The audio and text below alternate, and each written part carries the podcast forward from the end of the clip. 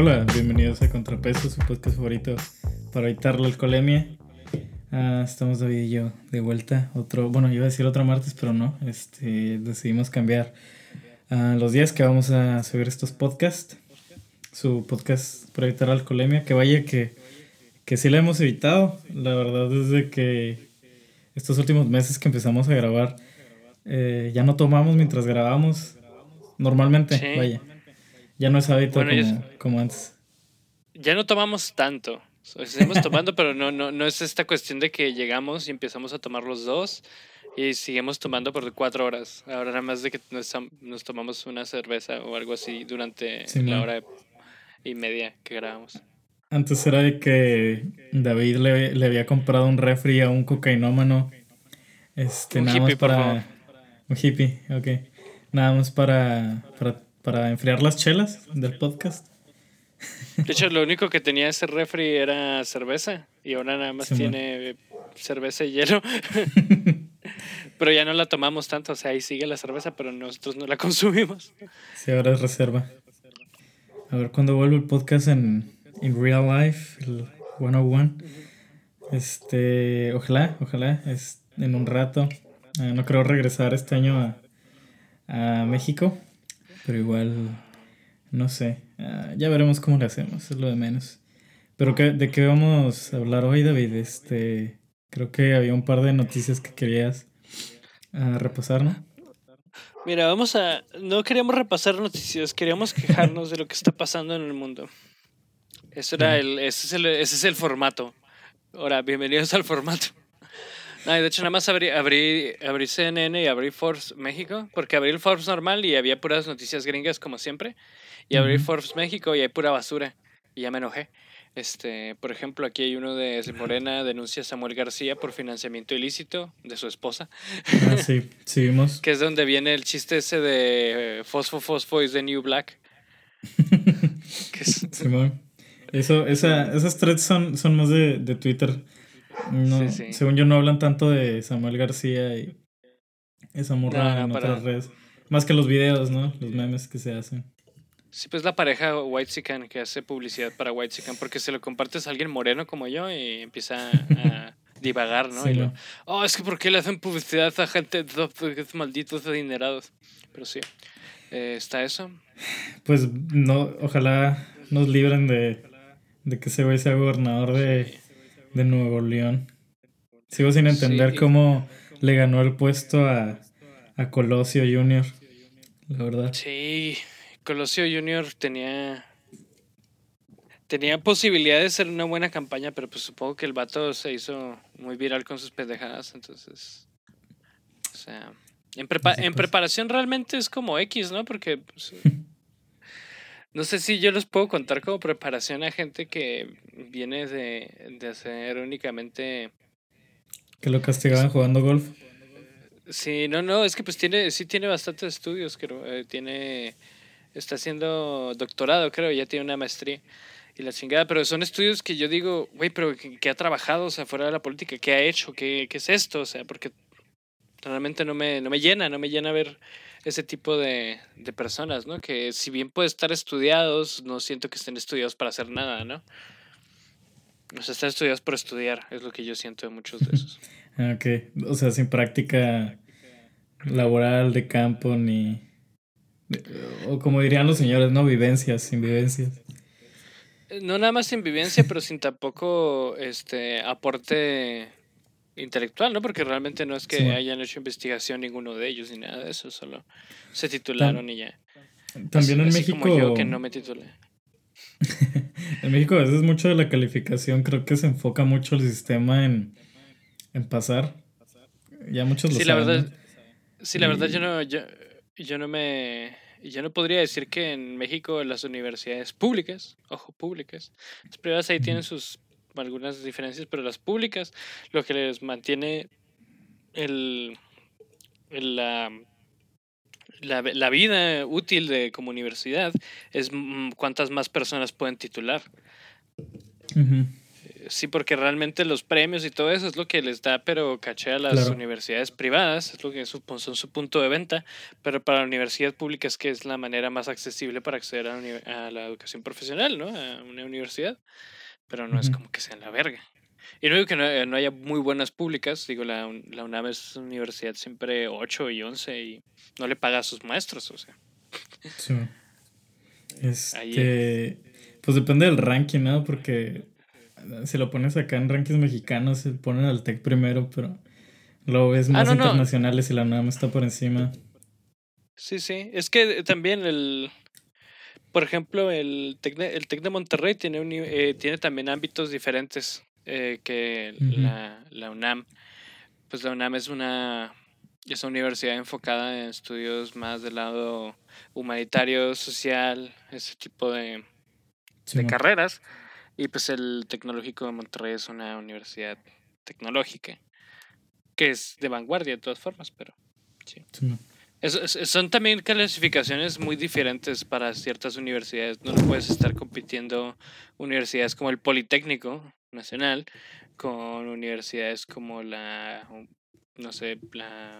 Bueno, NAM es excelente ejemplo, ¿no? O sea, porque tienen diferentes campos de acción. O sea, diferentes son instituciones completamente diferentes. Con objetivos bastante diferentes también. Bueno, pero ya hablamos mucho de la UNAM y, de eso. Mira, aquí hay otra, otra noticia que ya me molestó y también es de universidad, pero me molesta la mitad de la noticia y quiero, que, quiero ver si es lo mismo que pasa contigo. Elizabeth Esteban, la mexicana de raíces purépechas que ganó una beca completa en Harvard. Ajá. Esa es la nota. Esa es la. esa es tu, tu nota. ¿Qué crees que me molesta de esa nota? Ah, no sé qué te molesta, David.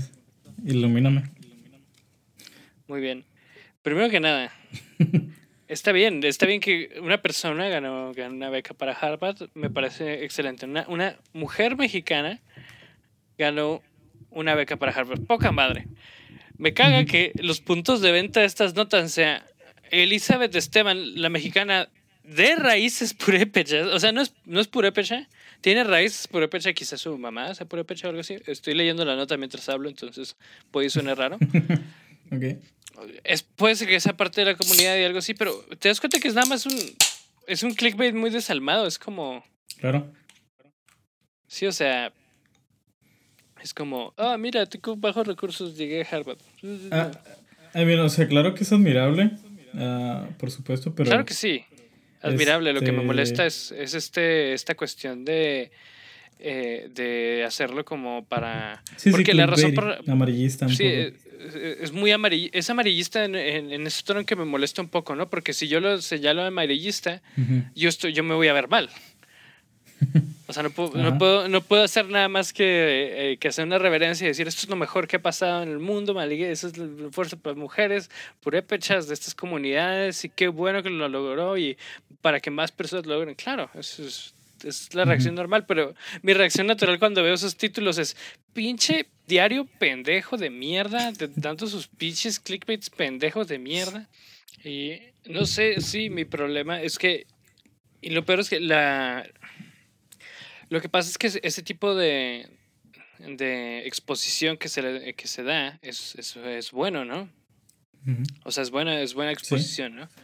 Pero a mí me parece que muchas veces ni siquiera es exposición objetiva, o sea, es como ver un capítulo de, al, de, del, no sé, de algún, es que suena muy mal todos los ejemplos que podría dar, pero digamos, un capítulo de algo como, como un reality show, ¿no? Donde pasan la historia y la chingada, ¿no? En Forbes, eh, o Forbes, si eres mexicano, ¿no? Eh, pasa mucho esto que la noticia está bien recta es una noticia grande y aprendes un poco más de información, ¿no?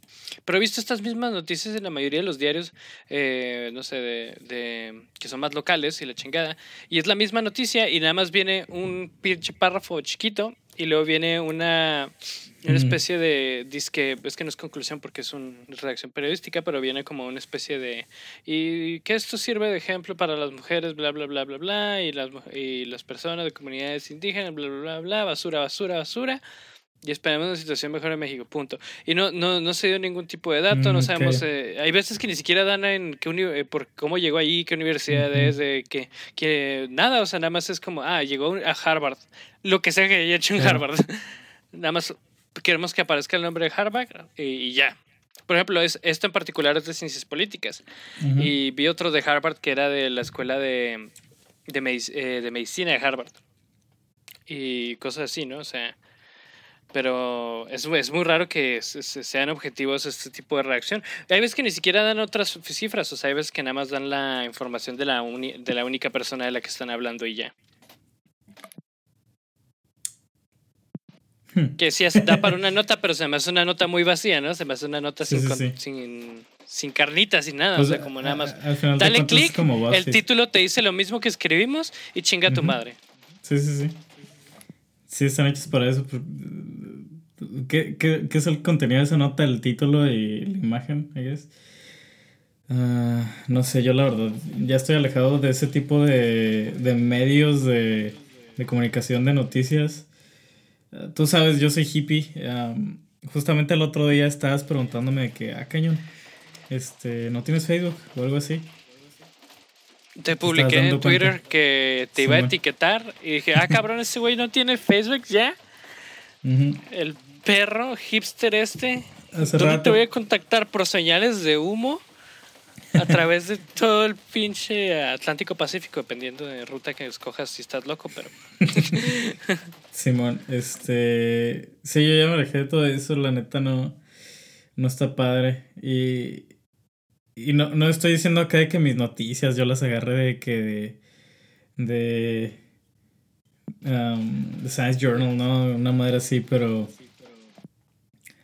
Pero igual, como que si te alejas de, de las redes sociales, o, o como. No tal de las redes sociales, pero del timeline, te alejas de esos títulos amarillistas. Eh, no sé, a, a veces hasta mis puntos de referencia más grandes son los podcasts, ¿sabes? Porque es lo que más consumo. Ya lo sabes y creo que, que suena lógico. Sí. Lo que más consumo son podcasts. De, ahí es donde me lleva la información del mundo. Pero Sí, también yo- te que... Sí, yo prácticamente hago algo parecido a lo que tú haces, con la excepción de que yo me quejo más porque tengo Facebook y tengo una página de Facebook donde siempre estoy compartiendo cosas y interactuando y Sí, quejándome de cosas también. Entonces ese es otro punto, ¿no? Pero algo que me he dado cuenta es que también mis referencias principales son de podcast y muchas veces me entero de noticias por el podcast y tengo que corroborar las noticias yo, ¿no? Como que alguien habla de algo que ocurrió y yo. ¿qué? ¿Eso ocurrió? Y te metes a buscar otra pendejada y tú, wow, no sabía eso, Dios mío, ¿qué pasó aquí? Este. Hablando de noticias. ah, si hay una noticia buena que, que me, me acordé hace poco. Ah, ¿Se acuerdan de, de toda esta campaña de antiespecismo, no? De, ¿Cómo se llamaba el conejo ese? Ah, ah, Rafael acá. no me acuerdo, empezaba con R, creo. El, el- los- el corto este creado por Taika Waititi, del el director de cine neozelandés, sobre la, la violencia animal. Ah, ya, ya, ya, ya, ya, ya, ya, ya. Simón. Simón. Este. Simón, pues ah, hace poco, supuestamente ya se hizo ilegal en México eh, el probar cosméticos en animales. Que por cierto, se me, se me hace raro que, que lo mencionen. O sea, que haya sido noticia tan grande. Ah, o sea, no porque esté mal, o sea, el chile está Sino muy porque bueno. ya tanto tiempo tratándose. Sí, o en sea, la ya. mayoría de los países. No, y, y en México ya era, ya era legal tratar con animales para, para productos cosméticos. Este, Sí, es un chingo de tiempo. Sí, hace un chingo de tiempo, no sé qué fue lo que cambió, si hayan hecho alguna reforma más o algo así. Creo que lo, lo que realmente cambiaron es que ahora en México van a aparecer con una etiqueta específica los productos internacionales ah, que, que sean cruelty free. Simón. Sí. Creo que esa es la diferencia, pero en México siempre ha sido ilegal. Este, de hecho, yo cuando estaba haciendo prácticas en la Watch, ah, incluso para, para la investigación científica, ah, es un proceso muy difícil para, para experimentar con animales, Porque para empezar tiene que ser. ah, tiene que ser completamente humanitario, por decirlo de alguna forma, ¿no? Este. Obviamente no puedes bañarlos de químicos a ver qué pasa. Ah, y no. Tienes que. Tiene que ser todo muy legal. O sea, si vas a tratar con un animal, siempre tiene que ser. O sea, tienes que hacer acá que te informe bien cañón de específicamente lo que vas a hacer, ¿no? Por decir. No sé si vas a checar vías respiratorias. No puedes hacerle nada a ese animal que no tenga que ver con las vías respiratorias, ¿sabes? No puedes ponerle cosas en la piel, por decir un ejemplo. Y siempre ha sido muy difícil.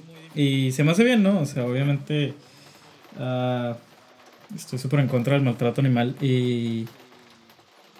ah, pero ahí Ya, ya estaría si no, ¿no? Ya estaría si no. Simón, pues acá estudiando biología y... Pero es que a la vez un biólogo es como que acá un punto raro, ¿no? Porque un biólogo obviamente ama los animales, pero a la vez ama la ciencia, ¿no? Entonces, ¿hasta qué punto es correcto investigar en animales, ¿no?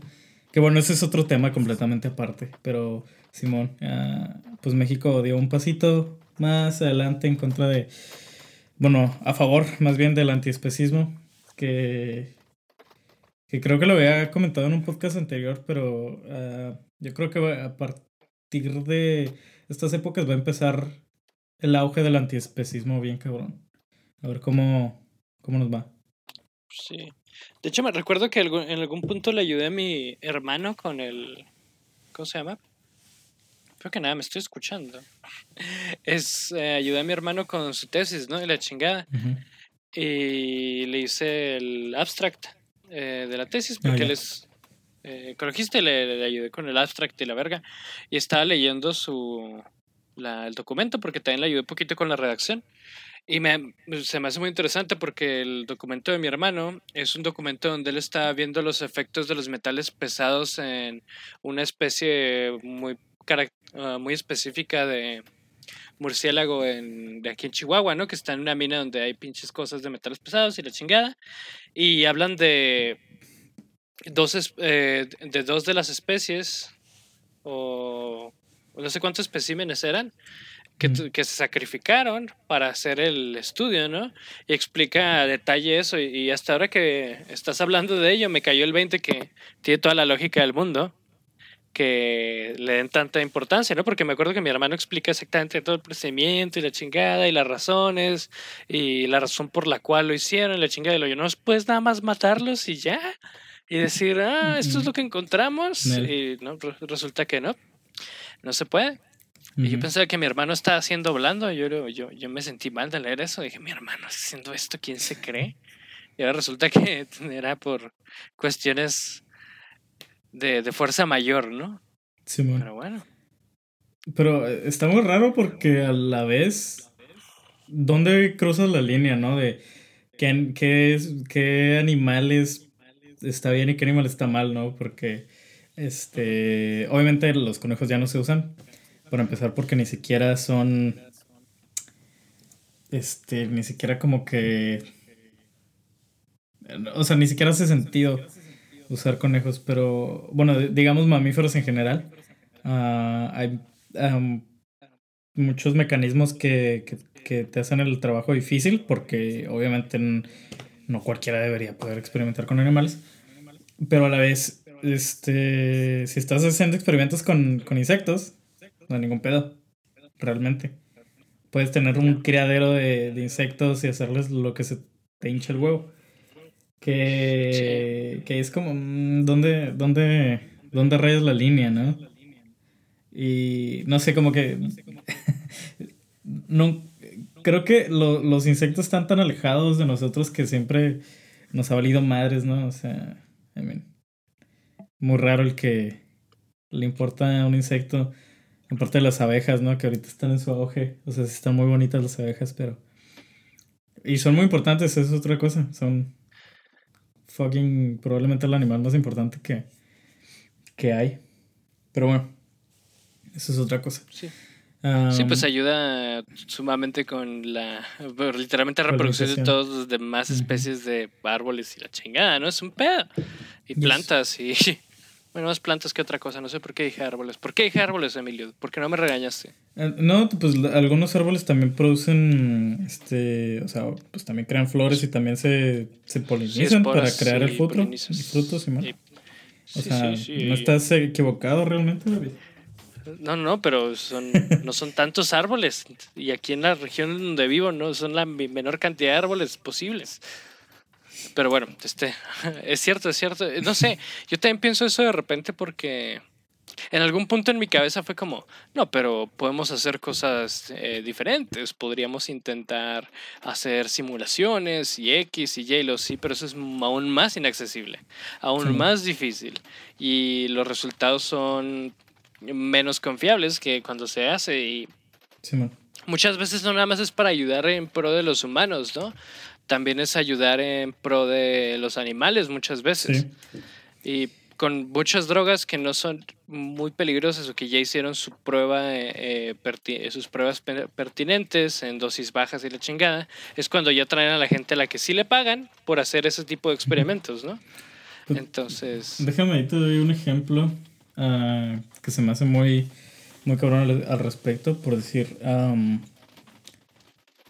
los insecticidas son algo muy cañón y por decir, si no se, si no se hubiera investigado con animales al respecto, pues ahorita habría un resto de especies muertas, ¿no? Por decir, las aves rapaces, que justamente estoy haciendo mi proyecto final de ecología al respecto, las aves rapaces, este la, muchas de, de, estas fueron afectadas por distintos tipos de, pesticidas. Y, está raro, ¿no? Porque pues dices, como que un halcón fue, como que un halcón se lo jodió un insecticida, ¿no?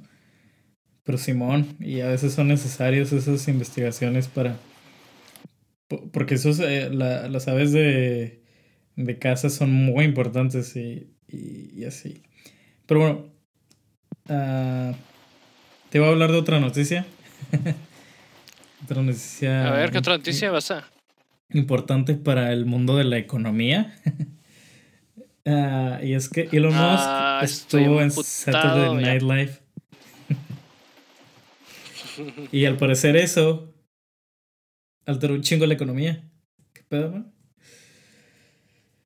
Fíjate que últimamente ha estado rondando en mi cabeza todas las veces que he escuchado, todas, todas las veces que he escuchado, porque la mayoría de las personas que son expertos en, en, economía y que son no nada más expertos en economía, sino las personas que hacen proyección y que hacen predicciones económicas, siempre han dicho, mira, ¿sabe qué? A mí no me agradan las criptomonedas. La mayoría de los científicos, la, inmensa mayoría de los economistas que además son científicos han dicho, miren, la verdad, esto de, las criptomonedas no nos encanta. Porque avecina que es la siguiente crisis económica, ¿no? Y, la mayoría de la gente, no, es que es por especulación y como no, no, inflaciona porque nada más es gente comprando y vendiendo la misma moneda y la chingada. Sí, pero lo que pasa es que con estos científicos tan, tan ávidos en la economía tradicional, eh, dicen, miren, cualquier cosa donde metas dinero y regrese eh, dinero y se redistribuya dinero sin haber, sin generarse ningún tipo de, de bien o servicio, porque las criptomonedas no generan ningún tipo de, servicio ni de bien, es complicado. Es complicado. Es como si ahora todo el mundo estuviera apostando al mismo tiempo. Eh, básicamente es lo que es son las criptomonedas. Las personas estamos apostando entre nosotras eh, en tiempo, en, en, en vivo, ¿no? Y eso hace que la cual, como no tenemos ningún tipo de, no es como una pelea del Canelo contra cualquier otra persona, ¿no? Contra cualquier otra persona, o sea, este, el Canelo tiene una historial y la chingada. No es como jugar póker tampoco. Oye, espera, espera, una pausa. ¿Qué pedo con el Canelo ahorita? Ah, creo que es el, es el boxeador más fuerte que hay en este momento, ¿no? Eh, lo que pasa con el, sí, lo que pasa con el, con el Canelo es que, uno, eh, el vato lleva toda su vida peleando, pelea desde los 14 años. Creo que hay, hay, documental, hay documentales, hay entrevistas donde le preguntan eh, de la primera vez que, eh, que, no, que se volvió profesional. El vato tenía que 14 años, se volvió profesional porque ya no tenía con quién pelear. Y en su primera pelea creo que derribó a un güey que tenía 35 años. A los 14 o algo así. Entonces el vato es una bestia. De hecho, peleó contra este. Hola amigos, un pequeño disclaimer. La post edición. A partir de este momento, cada que David diga Sugar Ray, realmente se refiere a peleador Shane Mosley. el Sugar Ray. Sand. Mm. Sí, Sugar, Sugar Ray. Cuando él iba de retiro, Sugar Ray versus. Aquí lo voy a buscar. versus el Canelo. Es que el vato tiene, te digo, cuando empiezas a pelear a, tan corta edad, es, es, difícil no verte tan profesional. Es como, hay una frase que dice, de hecho, en el documental de, obviamente mi, mi, peleador favorito de todos los tiempos, ¿no? Mike Tyson, que dicen que Mike Tyson hacía ver muy fácil las cosas que son muy difíciles de hacer desde que tenía 15 años, 14 años también.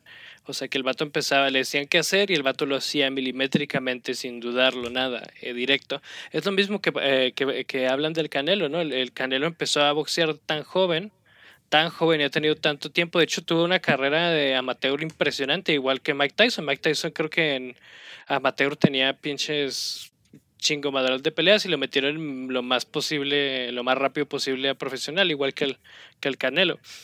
No estoy diciendo que sean los mismos tipos de, de peleadores, aunque hay similitudes, ¿no?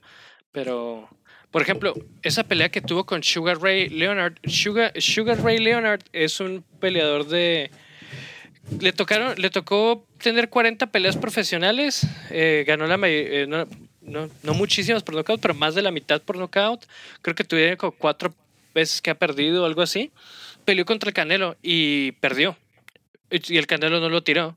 Pero después le preguntan a Sugar eh, Ray Leonard eh, de que, qué considera el Canelo, que si va a ser bueno. O sea, cuando todavía el Canelo no era el Canelo, ¿no? O sea, era muy bueno, pero no era el, el, hito que es ahora, ¿no? Y le, y le dicen, y le, y le pregunta, ¿crees que está a nivel de Julio César Chávez? Y le, sí, sin problemas. Y luego, ¿y crees que está al, nivel de los mejores boxeadores de la historia? Sí, sin problemas. Y lo, ¿qué? Y luego, ¿y qué, qué piensas que pase eh, con él? ¿Ok? Y luego, pues creo que puede ser uno de los mejores peleadores de la historia del boxeo si continúa con lo que está haciendo hasta el día de hoy. Y, y de hecho ha mejorado. Y, y, es lo peor que, que puede pasar con, con alguien que, sea tan la semana pasada, ¿la semana pasada o fue hace dos semanas ya? Este, no queda Sanders. Fue la semana pasada, creo. Simón. Bueno, la semana pasada no quedó Sanders y mucha gente dijo, es que le traen puro bulto. ¿Sabes quién? Sanders entró invicto a la pelea. Invicto. Simón. Invicto. Es que esa es una cosa muy que mucha gente dice también de, de Mayweather y la gente lo, decía en su momento de Mike Tyson que no encuentran un oponente de verdad para ellos y están nada más ahí para llegar y de hecho con Mike Tyson ocurría de que no importaba la persona que llegara a las manos de Mike Tyson, Mike Tyson lo iba a noquear y lo iba a noquear en el, en el primer asalto el segundo asalto, ¿no? Porque así de bestia era Mike Tyson. Igual pasaba con Mayweather, de que no importaba quién le porque eh, Mayweather iba a ganar la pelea. Y ahora con el Canelo está pasando eso y hace ver las peleas muy fáciles porque el vato está muy afilado. La primera vez que peleó, eh, perdió una pelea Mike Tyson fue contra, ¿cómo se llama este? este afroamericano. Este, eh, Mike Tyson venía de, un divorcio y venía de drogas y la chingada, este... ¿Cómo se llama la persona que no quiere Mike Tyson? David, ¿no eres fan de Mike Tyson? Sí, pero no tengo memoria. Contra Buster Douglas. Mm. Me acordé mientras lo escribía. Buster Douglas. Buster, eh, Buster, Douglas lo noqueó, pero noqueó a Mike Tyson que ya estaba cansado, que ya no tenía un reto, que ya no tenía nada. Y lo Mike Tyson regresa y regresa como el mejor peleador de la historia del boxeo y regresa a recobrar todos los títulos porque ya tenía un objetivo en mente y luego lo mete en la cárcel. Donde debió haber sido el epítome del Mike Tyson más brutal de la historia de los Mike Tysons brutales, lo meten a la cárcel. Entonces mm, ahí terminó. Y con Canelo posiblemente... Canelo tiene una, una, cuando lo ves en su en sus entrevistas y lo ves hablar, el vato es muy directo con las cosas y sabe que es el mejor y sabe que tiene que, que seguir en línea por su familia y tiene valores muy por encima de los que tenía Mike Tyson en su tiempo, ¿no?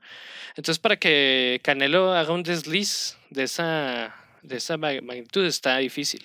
Y para encontrar a alguien que lo supere en, en físico, es, es, aún más complicado, me parece. Entonces, es, lo interesante de ese tipo de figuras del boxeo, ¿no? No ocurren tan seguido. Y cuando ocurren parece que son un fenómeno. Igual pasaba con, eh, con Mohamed, Ali. Todo el mundo decía que no había hombre que podía con Mohamed Ali hasta que ocurrió. ¿Y va a ocurrir con el Canelo? Pues posiblemente, o podría pasar como... Porque Canelo no está, no está invicto, o sea, no estamos hablando de estas criaturas que llevaron invictos años y años, ¿no? Ahora mismo Canelo es el mejor Canelo que ha habido, ya no hay invicto que le quiten. Igual le pasó a Julio César Chávez. Julio César Chávez eh, no, se, no se retiró invicto. La mayoría de los peleadores así de buenos ya tuvieron, su, ya, ya tuvieron esa pelea. Canelo ya la tuvo. Este, entonces no sabemos cómo se avanza después de eso porque ya no está, ya no hay quien le quite el invicto, ya nada más quedan sumar títulos, que es creo que el objetivo actual del Canelo, ¿no? Igual que todos los boxeadores cuando son buenos, ¿no? Unificar absolutamente todos los títulos que pueda. Walter Way, Light Middleweight y todos, no sé qué. Déjame ver Canelo en qué, títulos tiene. Porque la verdad no veo tanto al Canelo porque no me... Su estilo de, de boxeo es, es un poco muy convencional para mí. Es muy bueno, muy mecánico, muy, que todo está hecho bien. Es muy parecido al Finito López, pero no me, no me, no me encanta verlo. Y veo mucho más boxeadores de peso pesado. Pero, a ver. Pesa 76 kilogramos, ¿eh? Eso, eso pasa con. Yo creo que en, en todas las. En, en, todos los deportes, o sea, en lo, lo que sea que hables, que mientras más pasa el tiempo, más se va perfeccionando un punto tan cabrón. Yo siento que si actualmente pusieras a Muhammad Ali, o sea, Muhammad Ali de su época en su prime con, con Canelo ahorita o Floyd Mayweather en su tiempo, eh, bueno, sin contar pesos, no, obviamente, contando únicamente técnica, este, probablemente se le partirán un poco la madre, ¿sabes? Porque cada vez se se perfecciona tanto los deportes que a veces hasta se hacen aburridos. Eso pasa hasta ah, con el ajedrez, ¿no? Hace 100 años estaba Morphy, que era conocido mundialmente en una época en la que no había medios de comunicación por ser el mejor jugando ajedrez. ¿Cómo se llama el ruso este? este el... Ah, ¿Cuál de todos? Porque hay, un chingo de rusos. El, el que... Uh, el que estuvo con. Uh, en los tiempos de. Yo creo que ha sido el más famoso. Uh, el que estuvo en los tiempos de. Mm, de Bobby Fischer es Boris Patsky. Uh, también está este güey que no es ruso, pero es soviético. Que era Garry Kasparov. Creo que hablas de ese. Ah, sí, creo que es Garry Kasparov el que, del que estoy hablando.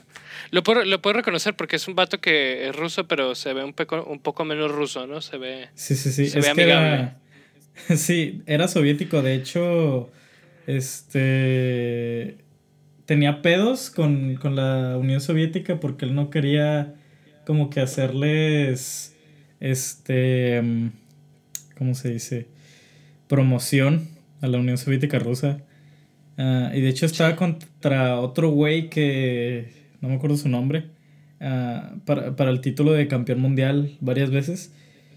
Y, había pedo porque ambos eran rusos, pero uno era como súper a favor del, de, de la USSR y, y el otro, y Garry Kasparov pero, sí, lo que recuerdo bien de Garry Kasparov es que justo por lo que mencionas de que tenía una relación turbia con la Unión Soviética, le hicieron un chingo de... Es el que tiene películas y libros y pendejadas. Eso, eso, recuerdo de, de Garry Kasparov. Kasparov. Sí también Bobby Fischer tiene, tuvo muchos pedos con la Unión Soviética. Ah, sí. Es que la Unión Soviética. Pero Bobby Fischer. Hay gente que le suena el nombre a pesar de que no saben absolutamente nada de, de ajedrez. Justo por eso es tan famoso. Sí, es famosísimo Bobby Fischer. Eh, eh, creo que hasta la fecha es la el juego de ajedrez más visto de toda la historia. Y ocurrió en los setentas. O sea, ¿cuántos billones de personas extra existen desde entonces y todavía es la, la partida de ajedrez más vista de la historia en vivo. ¿Es la de Fisher Kasparov o la de Fisher Spassky? Eh, Fisher Spassky, Simón, en el 76, no me acuerdo. Pero Simón, ese es el punto que. Boris Spassky.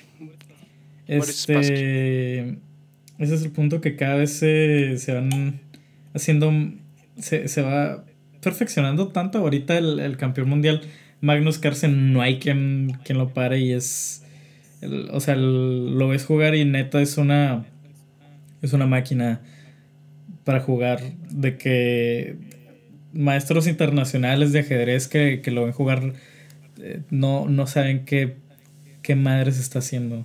Pero. Y eso es con muchísimos deportes, con, con todos diría yo. Este.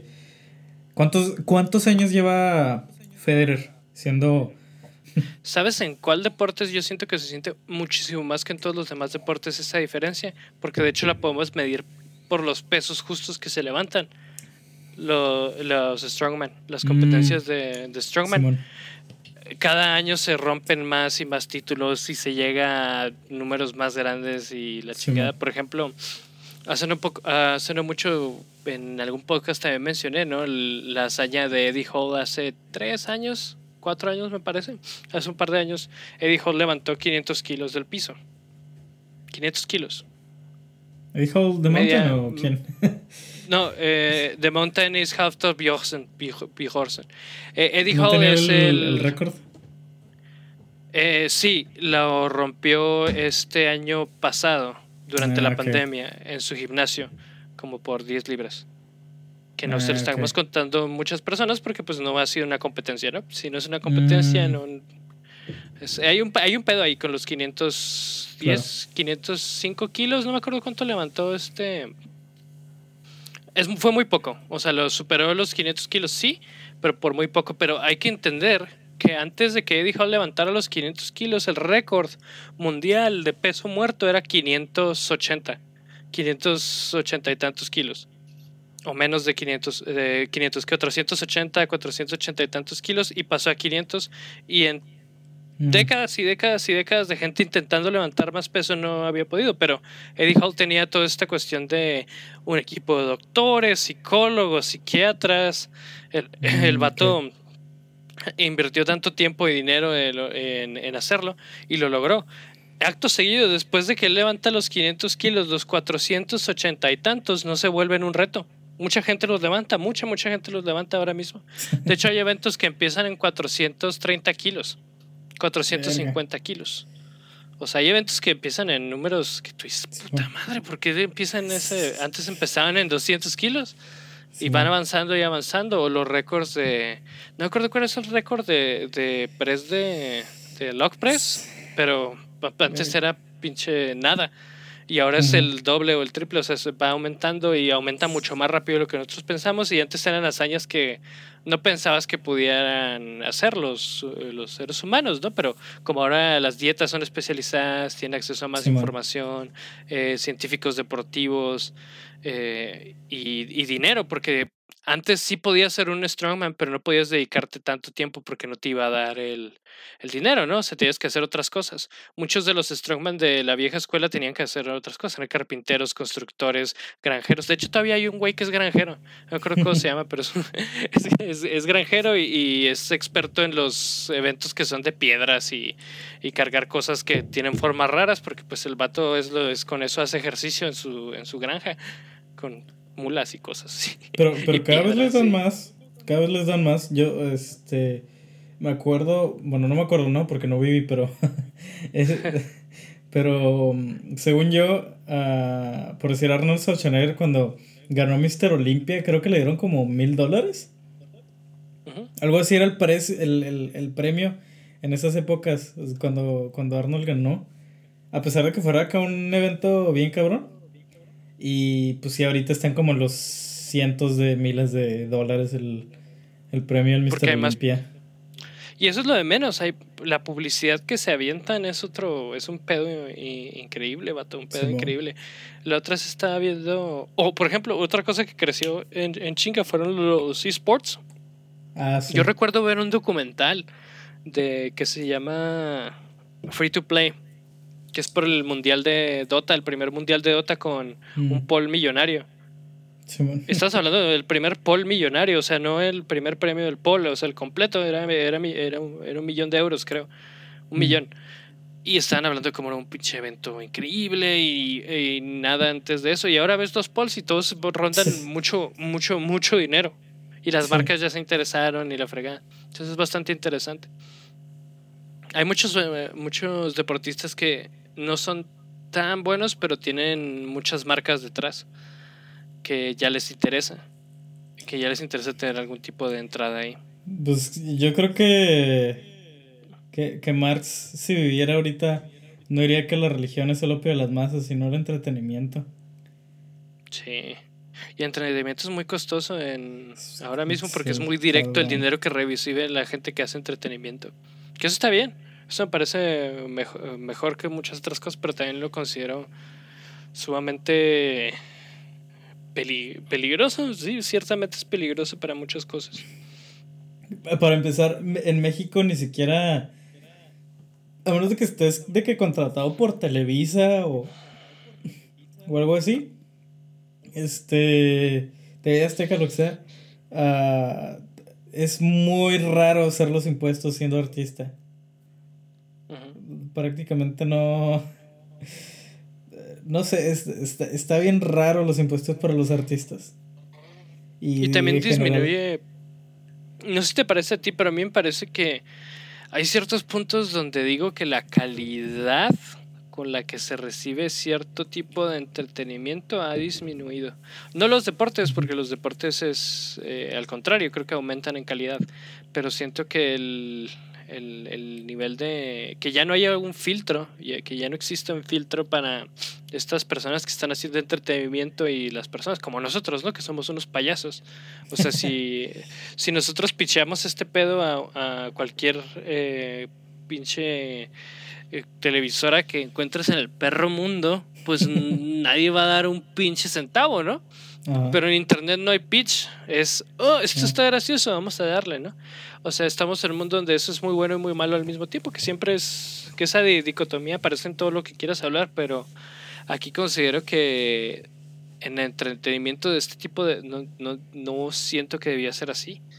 Siento que yo, yo tuve un punto donde apuntaba cosas mejores. No sé si recuerdas cuando, pues, cuando estaba esta cuestión de, por ejemplo, yo recuerdo muy bien a los de tenían la, la esta de Travagando, ¿cómo se llama? Irreverente B. Ah. Irreverente B era una casa de creadores de contenido y de ahí salieron cosas bastante impresionantes y sentíamos que iba a ir para, para adelante, ¿no? O en Estados Unidos que empezó Smosh a meterle producción a sus cosas, ¿no? Que ya se hacía con bastante más producción y la chingada. Y hubo un tiempo donde esa era la movida, ¿no? De mayor calidad, mejor producción, más edición, más esto, más aquello. Y ahora no, ahora es como edición moderada, Ahora es cantidad. Cómica, más contenido. Sí, o sea, sí creo que ahora la, movida es más contenido, ¿no? Y no sé, siento que yo apuntaba para algo diferente, ¿no? O, sí, y lo es curioso, aún con este nivel de, de producción que manejan la mayoría de los creadores de, de, contenido, este, siento que no que no, no, no hay tanto no hay tanta petición por parte del espectador para mejorar en calidad. Sí, si te, si te fijas, es, es, está muy raro, pero si actualmente ves la televisión, o sea, y con televisión me refiero a cable, o sea, o la antena, lo que sea, pero, pero la, la televisión. ¿sí, uh, y, no estoy diciendo que tengan una eh, calidad particularmente buena, pero igual, el, presupuesto para la televisión sigue siendo mayor en la mayoría de los casos que, que, los medios en internet. Pero aún así, por, por la, la, cantidad de atención que tenemos ahorita los consumidores es muy pequeña. O sea, si nos ponen una programación de media hora y siete minutos son anuncios. Puta madre, no, no, no podemos estar 7 minutos de 30 viendo anuncios, es imposible. Por más alta que sea la calidad. No, ya no podemos. Tú y, yo, y tú y yo tenemos esta particularidad que no aguantamos comerciales. Hay mucha gente que los aguanta. Yo veo, yo sé que hay gente que los aguanta. Yo no veo comerciales. Los odio. Y me quejo de los comerciales cuando los veo. Pero ¿qué, ¿qué, opinas de estas personas que se están tragando los TikTok son anuncios. Sí. YouTube sin YouTube Premium son anuncios. Este, todo lo que no sea, todo lo que no te involucre un adblock eh, va a tener un chingo de anuncios. Los streams eh, muchas veces tienen, tienen anuncios, los streams de... Prime tiene anuncios. Prime tiene anuncios. Ah, como me molesta que Amazon también tiene anuncios dentro de la página de compras. Sí, qué Pinche putiza, chingan a su madre. Estás pagando y te este, ponen ¿Qué anuncios, pero... ¿Tú qué opinas de esta dicotomía que tenemos entre podcast de una hora, o sea, tipo Cotorriza, Alex Fernández, bla, eh, Joe Rogan, bla, bla, bla, y TikToks? ¿Cómo te, te, gustan ese, ese, ese, ese rango? se, se, me hace muy, muy interesante que digas eso porque yo siento que más que nada, yo creo que la gente se debería enfocar también, o sea, los medios se deberían enfocar en la calidad de los anuncios y en el contenido que ofrecen, porque por decir, si estás viendo el Super Bowl, te vale madres que, que en el medio tiempo sean 20 minutos de anuncios, güey. Porque están buenísimos, ¿no? Y digo, o sea, obviamente son anuncios que les meten un chingo de tiempo y pensamiento obviamente van a estar buenos, ¿no? Pero nadie se queja de los anuncios del Super Bowl. Hay gente que nada más ve el Super Bowl por los anuncios, güey. Así de cabrón están esos, esas cosas, ¿no? Y muchas veces así son... A veces esos 15 segundos que tienes para para tu anuncio de internet. Los llenas de mierda y, y, con mierda me refiero a contenido. Este, empacas todo lo que puedas en esos 15 segundos para llamar la atención, dar tu mensaje y ya. Sí. Y, y así, porque si te fijas ahora en la televisión abierta, en, en, la televisión en general, ¿cuáles son los anuncios que están ahorita, güey? Este, medicamentos y, y ya. y política, y ya. Política, ¿ah? ¿Por qué? Porque te salen, están, te, están salen, adultos mayores. La verdad. Te salen a tipo comerciales, o sea, estás en Francia. Sé que es. Es, es, una pregunta extraña, pero sé que ah. tus dispositivos vienen de acá. Justo, justo hay un comercial muy intenso ahorita que está en todos lados, o sea, bueno, en todas las páginas en las que voy ves que justamente hoy, uh, sábado 15 de mayo, que estamos grabando, uh, hay muchos pedos con Israel y Palestina. Sí, yo estoy grabando el viernes. Sí, ah, sí, cierto. sí, sí, sí. Eh, de hecho, hay hace. Déjenme les doy, les doy la, la noticia para que la, para que la, la cachen ustedes de qué tan fresco está este pedo. Hace exactamente. Es que tengo abierto las, aquí las páginas de noticias. Hace exactamente. 4 horas 35 minutos hubo un ataque con cohetes en Gaza. Ah, de mm, eh, Israel, Israel detectó eh, artillería pesada y de hecho hay una fotografía que está dando vueltas por todas partes, que es una fotografía donde se ven los tracers y se ven los pinches cohetes del otro lado, ¿no?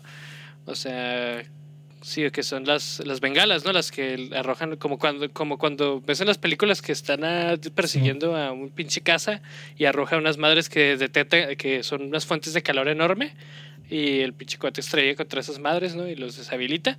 Pues eso es lo que sale de un lado y del otro lado salen los cohetes y la gente está hablando por todas partes del mundo y y esta gente está diciendo que qué pedo y los, y los gringos ya no lo están pelando porque los gringos no tienen gasolina y eso es lo que está pasando ahora mismo en el mundo. Corte. bueno, qué bueno. Este, sí, eso está pasando en el mundo con, ya, ya poniendo serio, eso está pasando en el mundo con, con Israel y Palestina.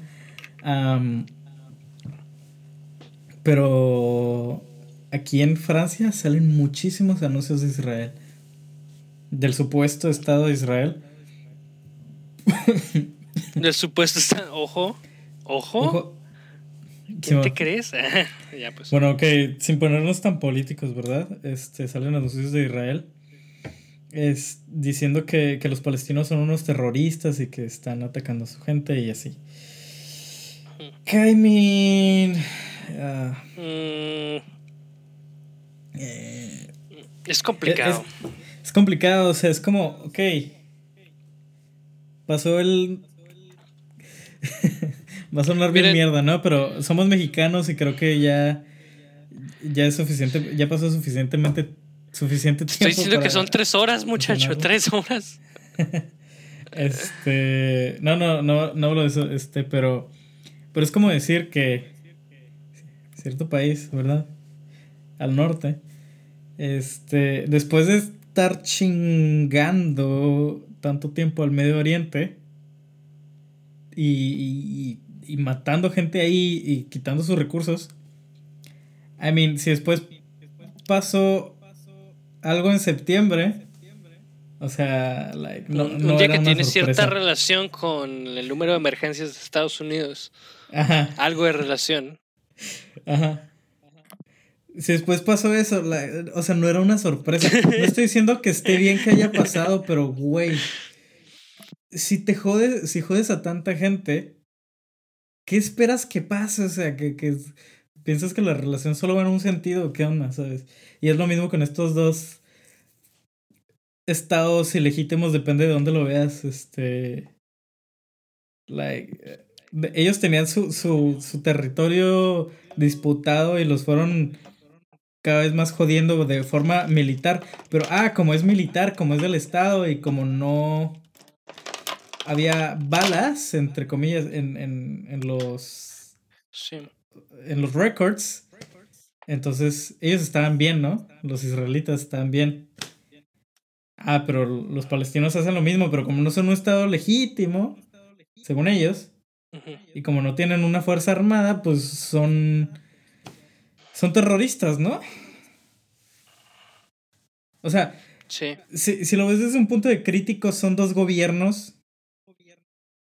O sea, no, importa quién reconozca y quién no, son dos gobiernos que, que quieren el mismo territorio. Y like, si lo ves desde el punto de Israel, ah, son, son terroristas. Y si lo ves desde el punto de Palestina, los israelitas son terroristas, ¿no? Porque aunque los dos sean gobiernos, pues si no lo reconoce el otro. I mean, ¿qué más? Simón, esa es la noticia que a mí me imputa. Hay una pinche película que no me acuerdo cómo se llama, que se llama La Disputa o algo así, que explica un poco el, la tensión en Medio Oriente. Que, ojo, si me equivoco de los países, no me, no me echen la culpa, no mamen. o sea, no es como que haya visto esta película ayer, pero es, digamos que creo, creo que es un güey de Palestina, de la población católica palestina. O es. Creo que no, creo que es, el güey es de Israel. Creo. El punto es que hay otro, vato. Hay otro vato. Ojo, me disculpé desde el principio. ¿eh? Ojo, me disculpé. Yo voy por otro Hay otro vato que, que, es parte de la, de la población. Eh, musulmana eh, que está trabajando ahí, ¿no? Y esta población eh, musulmana llega a este lugar que es, según yo es Israel, no estoy 100% como, consciente de eso, pero creo que es Israel. y llega este güey y este güey eh, salió de su, de, su, de su, estado y fue, lo sacaron a patadas y la chingada y, y regresa a Israel a trabajar y el vato es ingeniero y, y, la chingada. Y está caminando por la calle y están arreglando una, una, calle. El vato está arreglando la plomería y la chingada y el sistema de alumbrado, no sé qué chingados. Y este vato, que es un católico de Israel, es de los grupos extremistas que quieren que todos uh, los musulmanes salgan de, de Israel y la, y la, y la chingada. Y lo, los, los odia a morir. Y llega este güey que es es que tampoco estoy tan seguro que sea musulmán, estoy cagándola muy gacho. Bueno, este güey, que es de esta otra religión. Es que hay tres religiones sí. sí. Mínimo. No estoy tan seguro. No, creo que era judío. No, no es judío. Sé que no es judío, punto. Sé que no es judío. El punto es que este vato llega y arregla la plomería de este, de este güey, pero este güey acá lo trata muy feo. Y luego se da cuenta que arregla la, tubería y la rompe. Y, luego pues llega este güey y se insultan y la chingada y se hace un conflicto. Y el conflicto es lo de menos. De hecho, el vato de que lo, lo, golpea al otro güey, le rompe una costilla y la chingada y pasan cositas así. Pero al final de la película, que no es un spoiler, esto es historia, ubíquense. Este, eh, resulta que la razón por la que estos dos güeyes tenían ese conflicto es porque el vato que es católico y está viviendo en Israel venía de una parte donde hicieron un exterminio de toda su familia y de todas las personas que ellos conocían, eh, que llegó un grupo de, de, de, personas de esta religión a, a matarlos a todos, eh, porque según esto estaban ayudando a, a, a, darles inteligencia, ¿no? Que eran y estaban ahí y simplemente los mataron. Entonces te hace entender que muchas veces este tipo de conflictos está, anteceden tanto a, las personas que están viviendo en esos lugares, que no es una cuestión de que el vato sea racista nada más por ser racista, a él le tocó vivir, vivir cosas así de culeras toda su vida. Y luego gente dice, no, es que eso, ese racismo está muy mal, y claro que está mal, es terrible, pero ellos piensan que la cosa más terrible que, que hicieron fue a ellos y no al revés. Entonces todo lo que hacen después de eso les parece justificable, porque si es lo mismo, volvemos a lo mismo que si, matan a tu hermana, ¿qué, ¿qué estás dispuesto a hacer si alguien mata a tu hermana? Ah, pues piensa en eso cuando veas ese tipo de noticias, porque es justo lo que están haciendo todas esas personas.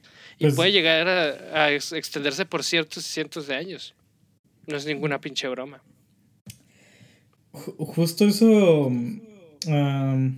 bueno, habíamos comentado de grabar un soliloquio. Yo, yo ya lo estaba preparando justamente. Eso era parte de lo que iba a hablar que como en religiones como en el Islam, los pilares, literalmente los pilares del Islam, son obligatorios, rezar obligatoriamente, profesar obligatoriamente el ayuno, ¿no? están intensos, pero no son como, no son cosas como por decir en el budismo que que son cosas intensas, ¿no? O sea, Simón, pues en el budismo también puedes ayunar, en el budismo este, puedes tener tu viaje o así, pero, pero no, o sea, una cosa es un sacrificio y otra cosa es como una obligación. ¿Me explico? no sé si... sí, te, estás explicando. Sí, no quieres decirlo en, francés para que te entienda en mi cabeza pasa de una forma, pero sale de mi boca de otra. Pero Simón, este. O sea, si, si ha sido enseñado de, esa forma, o sea, realmente esa gente no, no conoce otra cosa. Y. Y I mean. Eh, pues es, es, es lo que a ellos les tocó vivir. Y Simón, su religión no es la más chida, pero pues igual pues hay que respetar, ¿no? Obviamente. su, religión no es la no me parece muy respetuoso de tu parte. O sea, es que estás en Francia, te gusta el conflicto, yo lo entiendo. ¿Te gusta el conflicto? Lo entiendo. No, y, acá tienen muchos De hecho, yo no me enteraba que hasta tienen slurs para, para ese tipo de personas. Este, o sea, tienen, tienen palabras, este...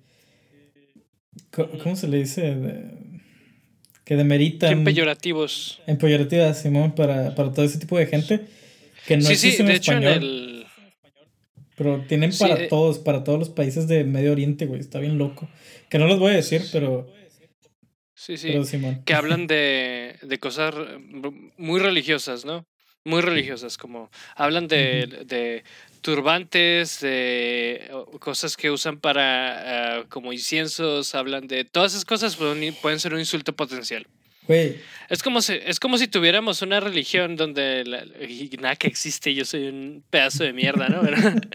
digamos que tenemos una religión donde a la persona eh, les gusta, eh, tienen que usar un, guante en la mano derecha porque su mesías por alguna razón le cortaron la mano, ¿no? A lo, a lo World of Warcraft, algo así, ¿no?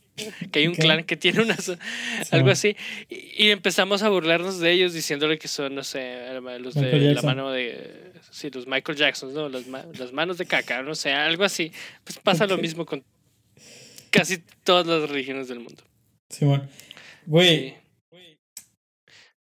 La, la, la señora con la que vivía, bueno, la que era mi casera, no vivía con ella, estaba muy la, la que era mi casera antes de este departamento, que por cierto, uh, podcast en nuevo departamento, jaja. Simón. Sí. E, este la señora con la que, la que era mi casera, una vez estaba platicando con ella. Y ella sí me dijo de que, ella es francesa, por cierto, ¿no? Ah, y me está me, me empezó a platicar de los musulmanes, ¿no? Y yo como, ah, pues Simón, ok. Y de repente me, me empieza a decir de que, no, es que están en nuestro país, qué necesidad de usar turbante. O sea, si oh. están aquí, que respeten nuestras reglas, nuestras normas. Nos dan miedo si traen esa cosa. Sí, güey. o sea, yo, ahí sí me saqué de onda, ¿no? Y, y dije como, o sea, a mí me pareció, me parecía una persona razonable, ¿no? Antes de, de escuchar esas cosas. Francesa de padres españoles, ¿no? Sí, algo así. Ah, medio española, medio francesa. Y, igual lleva viviendo toda su vida en Francia, ¿no? Que creo que es lo que más importa. Este, digo, como madres, o sea. es lo que justifica su nacionalismo. sí, sí, sí, o sea, he conocido gente peor en, en, en, la, en la tiendita, ¿no? En el mercado. Sí. Y, y si esta señora dice estas madres, ¿qué pensará? ¿Qué pensarán el resto de franceses? O sea, sí entiendo por qué hay un pedo tan cabrón aquí en el país con, con el Milan, porque es, es como un poco... Uh, ¿Cómo se puede decir? Uh, hipócrita, I guess, que, que, que, reciban a tanto con manos abiertas a tanto extranjero sin pedos. Eh, creo que Francia tenía como que el índice más alto de todo el mundo de... de Después de Alemania, sí. Simón, de recepción de migrantes. Sí, recepción de migrantes, ¿no? De Simón. Ah, no, Estados Unidos y luego Alemania, no Francia. Eh, bueno, X. Está ahí, ¿no? Estados Unidos no cuenta. Igual, Estados Unidos no cuenta, David. Pues es que depende un chingo del estado. Pero Simón, digamos que está en el top. Vaya, de eso no hay duda. Pero a la vez son muy racistas con, con los musulmanes. Está, está raro, está, es una situación muy ondeante acá. Pero bueno, ya aquí termina el segmento de Milo hablando de Francia. Continúa, David. No sé, es el segmento de, de, de, racismo de nuestro podcast, ¿no? Y la verdad está, está bien triste porque también cuando, ahora que está pasando lo de, lo de Palestina, y bueno, lo de Israel y, y, Gaza, en la, en la franja de Gaza, que es un segmento en la parte sureste, sureste de, de, de, de, de, Israel, ¿no? Que es una pequeña sección de musulmanes y la chingada. Estamos hablando, estamos hablando de que estos hijos del holocausto, la ironía, de, es una ironía que todo mundo que tenga un grado cómico y este un poco eh, eh, que lea media noticia va a decir, ok, ok, esto es bastante irónico bastante irónico. Que estos hijos del holocausto están matando musulmanes por cuestiones ideológicas. Ojo, eso es. Eh, no sé si. No sé si estemos en, en alguna realidad alterna o algo así donde no ocurrió, pero de repente te puedes a pensar y dices, güey, es que esto, esto, está bien gacho. Es, es, es, es, es la versión más cabrona de Estados Unidos siendo racista. Es la versión extrema de Estados Unidos siendo racista. Es que la neta no sufrieron los israelitas la Segunda Guerra Mundial. La neta no la sufrieron los israelitas. O sea, er, era como que el último. El, último goal, ¿no? Llegar a para esos güey. Sí, para esos güeyes un par de primos llegaron de vuelta, o sea. Es, como. Es, lo que pasó para ellos. Es como como decirle a un Samuel García de que no mames, güey, o sea, a ti te llegó la colonización, ¿no? O sea, acá es como un white de Monterrey. Decirle que no mames, o sea, tú, tú, eras mexica, ¿no? O sea, no, la neta, no, no la sufrieron.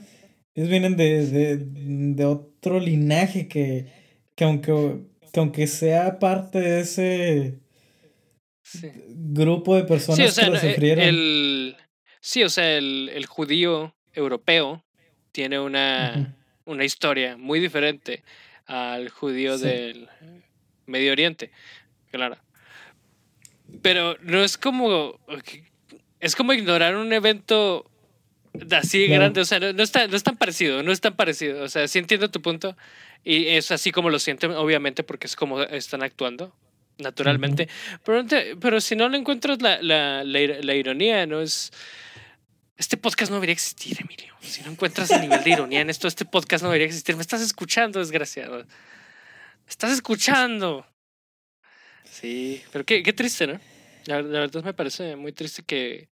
O sea, todavía si fuera por algo, algo menos, no sé, para mí la obviamente la gente no considera eso, pero yo considero que ese tipo de, de maneras de moverte por ya una cuestión de meramente de, de, religión está bastante triste. Ya, que ya se ha mezclado con muchas cosas, obviamente sí. Pero la, la, el, lo que lo rodea siempre ha sido el contexto eh, cultural religioso, nunca ha sido eh, nunca ha tenido fuerzas por otra parte. Ya, ya después surgió que hay diferencias eh, políticas y legales dentro de esos países por de, dónde vienes y quién eres y dónde vas y que toda su manera de interactuar entre, entre personas sea basado en qué religión profesas, de qué lugar vienes, qué minoría o, o, qué parte de la población representas, ¿no? Y en qué lugar estás parado. Está bien gacho, que pasa en todas partes, pero por ejemplo, pasa aquí en, en, América con, eh, con las personas que van a Estados Unidos, ¿no? Que se cruzan unos con otros, ¿no? Y los mexicanos se cruzan, se quejan de los cubanos y los cubanos se, son bastante racistas con los mexicanos y así, o sea, obviamente ocurre, pero en... Es una cadena. Sí, pero es una cadena de... Es una, es una cadena, que termina en México, güey, porque los mexicanos nada más son racistas con los mexicanos. Sí, y, y luego mucha, eh, ¿cómo me caga cuando la gente habla de, de clasismo y racismo en México? Yo que hijo de tu puta madre, no tienes una idea. No tienes una idea. No sabes. No sabes. Fíjate que los mexicanos son, no sé si yo lo había mencionado, pero acá son muy bien vistos en, en comparación a lo que pensamos nosotros de, de, de nosotros mismos, los mexicanos, que siempre es como de que, ah, no, pues pinches mexicanos, ¿no? El malinchismo y así. Y siempre decimos de que, ah, pues la droga, ¿no? Si nos han de ver con el sombrero y el nopal y la verga. Pero no, acá, en, en, en, y te puedo decir que, en toda Europa, o por lo menos todos los europeos que he conocido, ven bastante bien a los mexicanos, o sea, como gente bastante agradable, fiestera, agradable, amable, de todo, la neta. Este... Lo único es que... Lo único es que, que todo el mundo ah, en, en, cualquier otro país dice es exactamente lo mismo. Es que creo que las personas que son más racistas con los mexicanos son otros mexicanos. Otros mexicanos viviendo en otros países son los únicos que tratan mal a los, a los conciudadanos, ¿no? O a la gente compartidora, pero eh, yo en general nunca, no sé, Nunca, nunca he sentido que el, el, el, racismo que se, que se tiene en, en México llegue a, a esas escalas tan pesadas, ¿no? Siento que es una cuestión más de incomodidad que de realmente eh, que haya un racismo real o en México, ¿no? Siento que sea eso, o sea, realmente nunca lo he vivido. También porque tengo limitado mi, mi, mi campo de acción, o sea, no conozco tantos estados en México. Es que somos, ah, dijo Octavio Paz que somos hijos de la chingada porque somos hijos de la malinche. Porque la chingaron. Sí. sí. Y con esa, y con ese pensamiento nos vamos. Ese es el fin de este podcast. Se extendió un chingo. Sí. Cuídense. Cuídense, nos vemos. Los queremos. Amén. A la gente, no discriminen, adiós. Este y apóyennos si quieren. Compartan a la gente, eh, compartan y digan, tú que eres racista, ven, escucha este pedo. Pero escucha la, escucha a partir del minuto 50, la verga. a partir de la hora. Los últimos 10 minutos también vergas. bueno, uh, muchísimas gracias por escucharnos. Nos vemos la próxima semana. Dios quiera.